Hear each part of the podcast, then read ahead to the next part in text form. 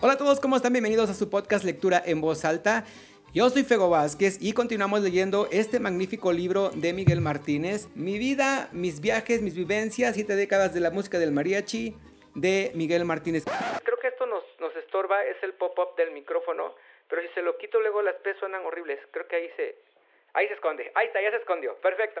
Pues seguimos con la lectura del libro de Miguel Martínez. Ya vimos la semana pasada, pues cuando nació, parte de su niñez, cómo llegaron a México, Distrito Federal, la muerte de su papá, que fue muy trágica. Bueno, ahora sí continuamos. Yo creo que ya en los inicios de Miguel Martínez dentro de la escena musical, dentro de la música, a menos que ahorita nos tenga sorpresas, porque pues nos está contando su historia, su vida en este libro bien ameno. Es sinceramente es de los pocos libros que uno se lee así facilito, de corridito y que uno quisiera no parar hasta terminar. Desafortunadamente Afortunadamente por cuestiones de tiempo tenemos que ir poco a poco. Aún así el podcast pasado fue como de 17, 18 minutos, una cosa así. Y según yo quería hacerlo solamente de 10. Ah, pero antes de continuar con la lectura, me voy a echar mi comercialote. Recuerden que este podcast, porque es podcast realmente, también lo encuentran en otras plataformas. Está en Spotify, está en Anchor y está en Evox. Espero que ya dentro de poco lo puedan encontrar en Google Podcast y en Apple Podcast. Mientras tanto, estamos en esas tres plataformas, es decir, YouTube que me están viendo ahorita, en Anchor, que es una plataforma de distribución de podcast y de alojamiento totalmente gratuito. Y por supuesto, también estamos en Spotify. Leímos por último Mi Juventud 1921-1933 y en esta ocasión continuamos con la radio en los años 30.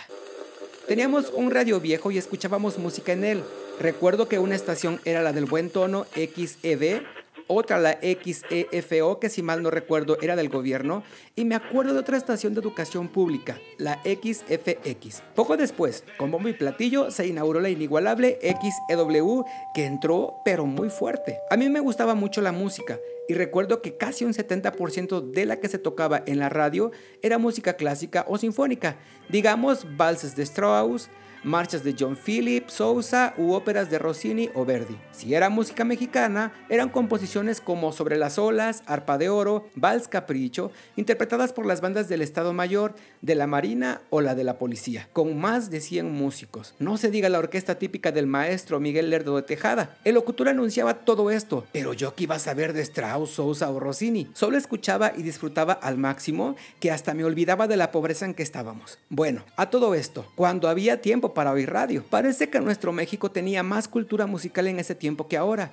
Ya estamos en el siglo XXI y no lo puedo creer. Poco tiempo después escuché un mariachi, pero ya por la XEW. Me gustó, pero ignoraba que el bajo era el guitarrón. No conocía yo ese instrumento, pues ni lo había visto. Por otro lado, la vihuela tampoco la conocía, por lo tanto no sabía de cuántos elementos era un conjunto de mariachi. Quedé muy entusiasmado al escuchar por radio y por primera vez un mariachi. Se me hizo muy poco el tiempo que tocaron. Había regulación del tiempo y los programas solo eran de 15 minutos, como este. Me gustó tanto que quería escucharlos más, pero el programa terminó. De allí en adelante buscaba y buscaba en todo el cuadrante y nada. Pero lo que tampoco sabía era que solo pasaban cada tercer día y en diferente hora. La primera vez que vi un mariachi. Un día mi madre me mandó a traerle de la tienda manteca y arroz, pero la tiendita donde comprábamos estaba de momento cerrada así que tuve que ir a otra, llámese estanquillo o miscelánea, que estaba hasta dos cuadras de lejos. Y resulta que casi a pocos metros de la tienda había una cantina o pulquería. Yo era muy joven para poderlo distinguir y escuché que adentro tocaba un mariachi. Como ya había escuchado uno por radio, me brincó el corazón de júbilo. Si eran malitos para tocar, no los distinguí de ellos a los del radio. Como estaban tocando adentro y no me permitían entrar por mi corta edad, siquiera para conocerlos, me esperé hasta que salieron. Los quería ver y conocer los instrumentos. Al rato, como ya no hubo quien les pagara, salieron y se fueron. ¿Qué hubiera dado yo por seguirlos? En eso que me acuerdo de lo que mi madre me había encargado. Ahora sí, Miguel, ya te puedes componer, me dije, tal como sucedió. Desde ese día, tarde se me hacía y con las ganas de que volviera a pasar ese mariachi para pegármeles. Pasaban por mi casa tres veces a la semana. Había veces que si les pagaba a alguien, los escuchaba afuera en la calle, pero si nadie les pagaba, no tocaban. Se iban y regresaba a mi casa muy desconsolado. Recuerdo que fueron tantas las veces que me les pegaba que ya sabía el nombre del jefe del grupo, don Luis. Tocaba guitarra. El grupo era de cinco elementos, dos violines, vihuela, guitarra sexta y guitarrón. A mí se me hacía de los cielos. Yo he de haber tenido el pelo un poco pelirrojo, pues ese señor don Luis me acariciaba la cabeza y me decía, Canelo, ¿Te gusta mucho el mariachi, verdad? Pues sí, don Luis, le contestaba. De tanto decirme Canelo y Canelo, ya en todo ese barrio me decían Canelo. ¿Cuántas veces le dije, mi nombre es Miguel? Pero nada. Creo que entre más les decía, más adrede gozaban con el canelo. Al principio me enojaba con la gente por el mote, pero a don Luis no le decía nada y le permití que me lo dijera, porque se me figuraba que me iba a correr y que no los iba a poder escuchar. Seguía yo escuchando radio y anunciaban al mariachi tapatío de José Marmolejo. Empecé a comprender más la música del mariachi y se me hacía que el mariachi Marmolejo tocaba, a mi pobre entender, mejor que el mariachito modesto que pasaba por mi casa, pero mi corazón era feliz oyendo el mariachi, fueran quienes fueran. Un buen día que volvió a pasar por mi casa ese mariachito de don Luis, que me les pego hasta la cantina de la esquina, me dice el tal don Luis, oye, Canelo, ya que te gusta tanto el mariachi, cómprate un pistón. En ese tiempo, el pistón era para el mariachi lo que hoy es la trompeta. En realidad su nombre es cornetín, pero nuestro pueblo le decía el pistón. Es de tamaño más chico que la trompeta, pero para el público el sonido es lo mismo. En aquel tiempo, la trompeta era la novedad y apenas se veía una que otra. Sigue diciéndome don Luis. Sí, cómprate un pistón o dile a tu mamá que te compre uno y te vienes a tocar con nosotros. Se van a usar ya los pistones en el mariachi. Sentí que mi corazón latió muy fuerte por unos instantes. Sentí como querer volar. Pero como dice el refrán, del dicho al hecho está muy largo el trecho. Efectivamente, ya escuchaba el mariachi tapatío de José Marmolejo por la XW, la estación más potente. Ya tenían trompeta, pero oh desilusión, el público no la quería. Aquel día, el mariachito de Don Luis no tocó, no hubo cliente quien les pagara. Se fueron y me fui para mi casa con una tremenda desilusión por no haberles oído tocar. Tampoco le dije nada a mi madre de que me comprara un pistón para irme a tocar con ellos. Hago una aclaración. Nuestra Ciudad de México está con más de la mitad de su población con gente de la provincia, de todos los estados de la República. Unos porque quieren cambiar de vida, mejorar, trabajar o estudiar, en fin. Aquí hay gente de toda la República. Pero sabía la gente de Jalisco, Michoacán, Colima, Nayarit, Guanajuato, Zacatecas y esos estados cómo era el mariachi. Pura cuerda, dos violines, vihuela o la guitarra quinta de golpe, malamente llamada la escoba, guitarra sexta y guitarrón o arpa. El papá de Silvestre Vargas, don Gaspar Vargas, fundador y elemento del mariachi Vargas de Tecalitlán, me comunicó lo siguiente, que por el lado de Cocula y Ameca, el mariachi tenía vihuela y guitarrón como armonía y bajo. Y por el lado de Tecalitlán hasta Tierra Caliente se usaba el arpa como bajo y la guitarra de golpe como armonía. Entonces, Toda esa gente de provincia conocía y sabía cómo era el auténtico mariachi. Cuando lo escuchaban aquí en México ya con trompeta o pistón por la XW, pusieron el grito en el cielo que eso no era mariachi. Casi lo consideraron un sacrilegio haberle metido ese instrumento, escuchando exclamaciones como, pero ¿a quién se le ocurrió? ¡Quiten eso! Eso será para banda u orquesta, pero para el mariachi, no, por favor. Mi primera trompeta.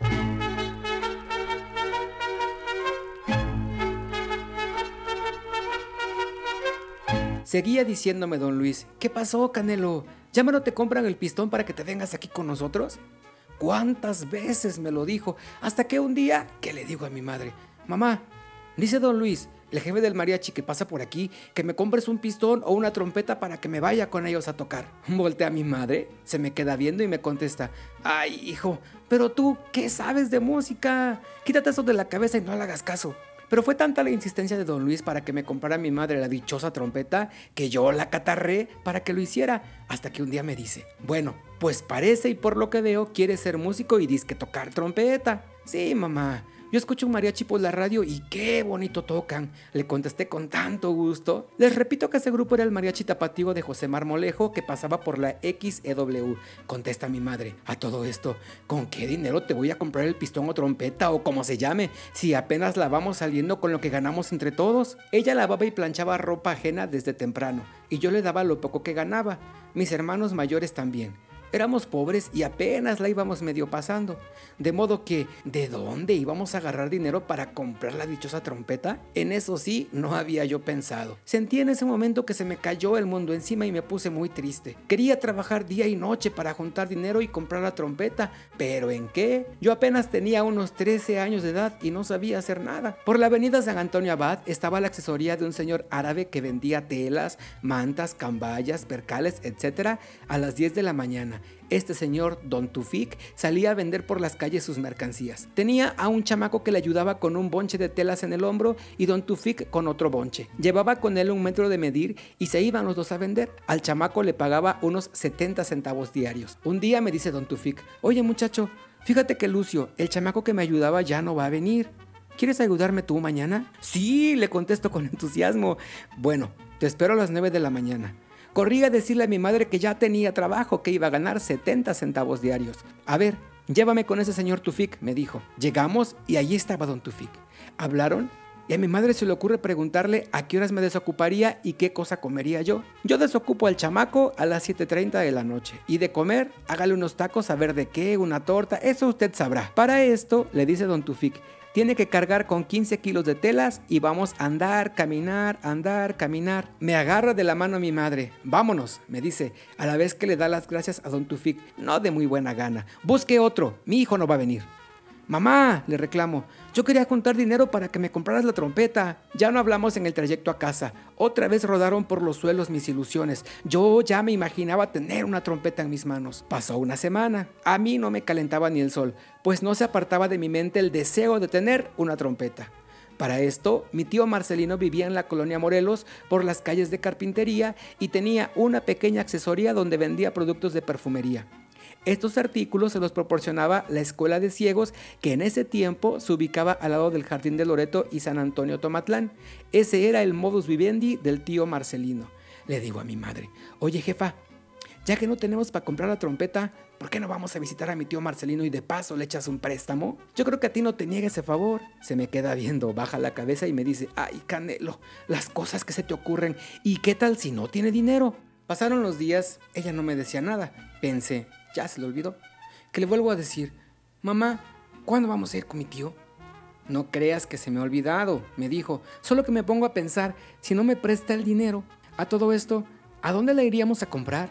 ¿Cuánto costaría? Tenía razón, no sabíamos nada. Necesitábamos tener una idea del costo del instrumento para así pedir el préstamo al tío. Recuerdo que a unas cinco puertas de donde nosotros vivíamos vivía un señor que era músico y tocaba en un centro nocturno o cabaret. Antes de irse a su trabajo, hacía sus escalas de calentamiento como de media hora. Tocaba clarinete y saxofón. A la media hora de ejercicio salía de traje oscuro con camisa blanca y a trabajar.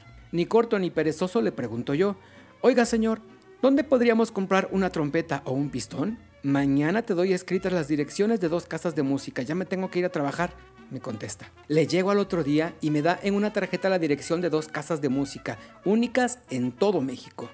Una, la casa Wagner en la calle Venustiano Carranza. Otra, la casa Bergkamp en la calle de Mesones. Las dos eran de alemanes, pues que vamos a buscar las dichosas casas de música, preguntando y a pie. Llegamos primero a la casa Wagner, luego luego un empleado, al ver nuestras modestas vestimentas, no de muy buena gana nos pregunta, ¿en qué les puedo servir? Ya, mi jechu, como decían los buenos amigos míos los polivoces, en su canción Mi jechu, mi jefecita chula, le dice al empleado, quiero que me dé precios de las trompetas. Bueno, le contesta sin sacarlas del mostrador, esta vale 120 pesos y esta otra 100 pesos y así. ¿Y un pistón? Le pregunta mi jechu, pues hasta el fin de mes van a llegar, ahorita no tenemos pero el precio de lista es de 95 pesos. Nos quedamos de una pieza mirándonos 120, 100, 95 pesos. Para nosotros ni pensarlo.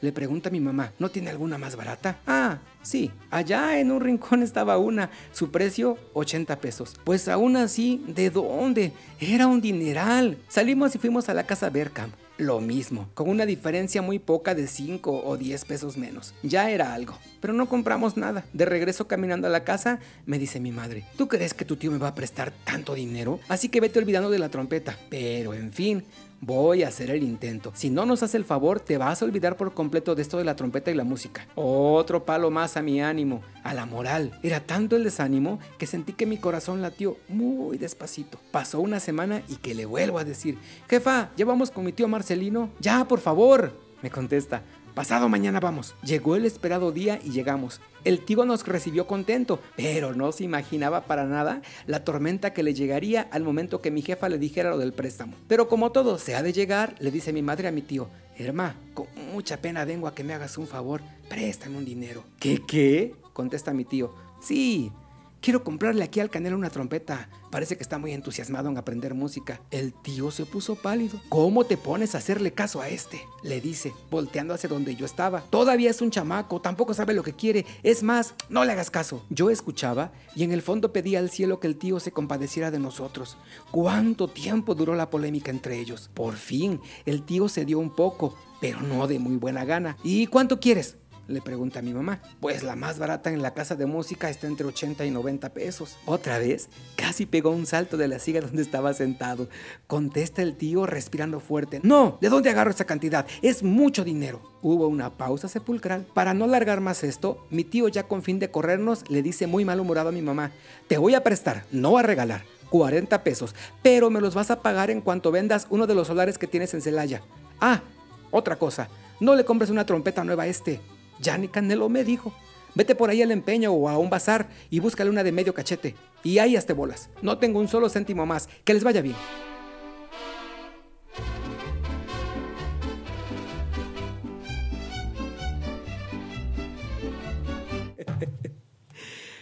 Pues hasta aquí la lectura de este magnífico libro de Miguel Martínez, Mi vida, mis viajes, mis vivencias, siete décadas en la música del mariachi.